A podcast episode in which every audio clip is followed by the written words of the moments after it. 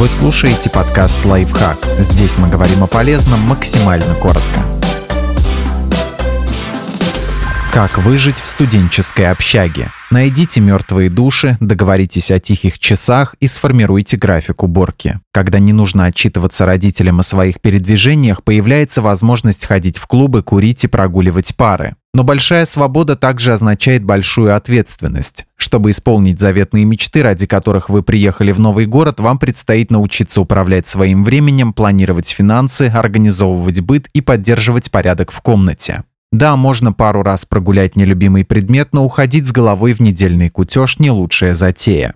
Установите порядок и график уборки. Составьте расписание, по которому вы по очереди будете мыть полы, протирать пыль и чистить ванную с туалетом. Договоритесь мыть за собой посуду сразу же после еды, особенно если тарелки и ложки общие. Это поможет избежать появления тараканов. Договоритесь не засорять и не захламлять общую территорию. Если ваш сосед привык складировать книги, фантики и кружки от чая на столе, спокойно объясните ему, что этого не следует делать на общей территории. Наличные, пожалуйста.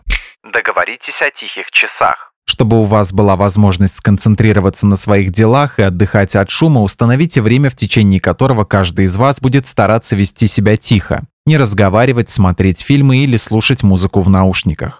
Найдите мертвые души.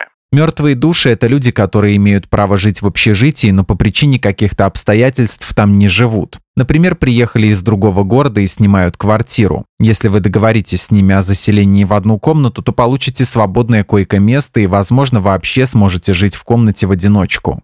Откройте маленький бизнес. Например, если у вас есть принтер, вы можете дать объявление в студенческих группах о том, что печатаете страницу за 5-10 рублей. Миллионы вы на этом не заработаете, но на обеды в столовой вполне хватит. Особенно в периоды перед сессиями, когда все гоняются за преподавателями, чтобы доздать рефераты.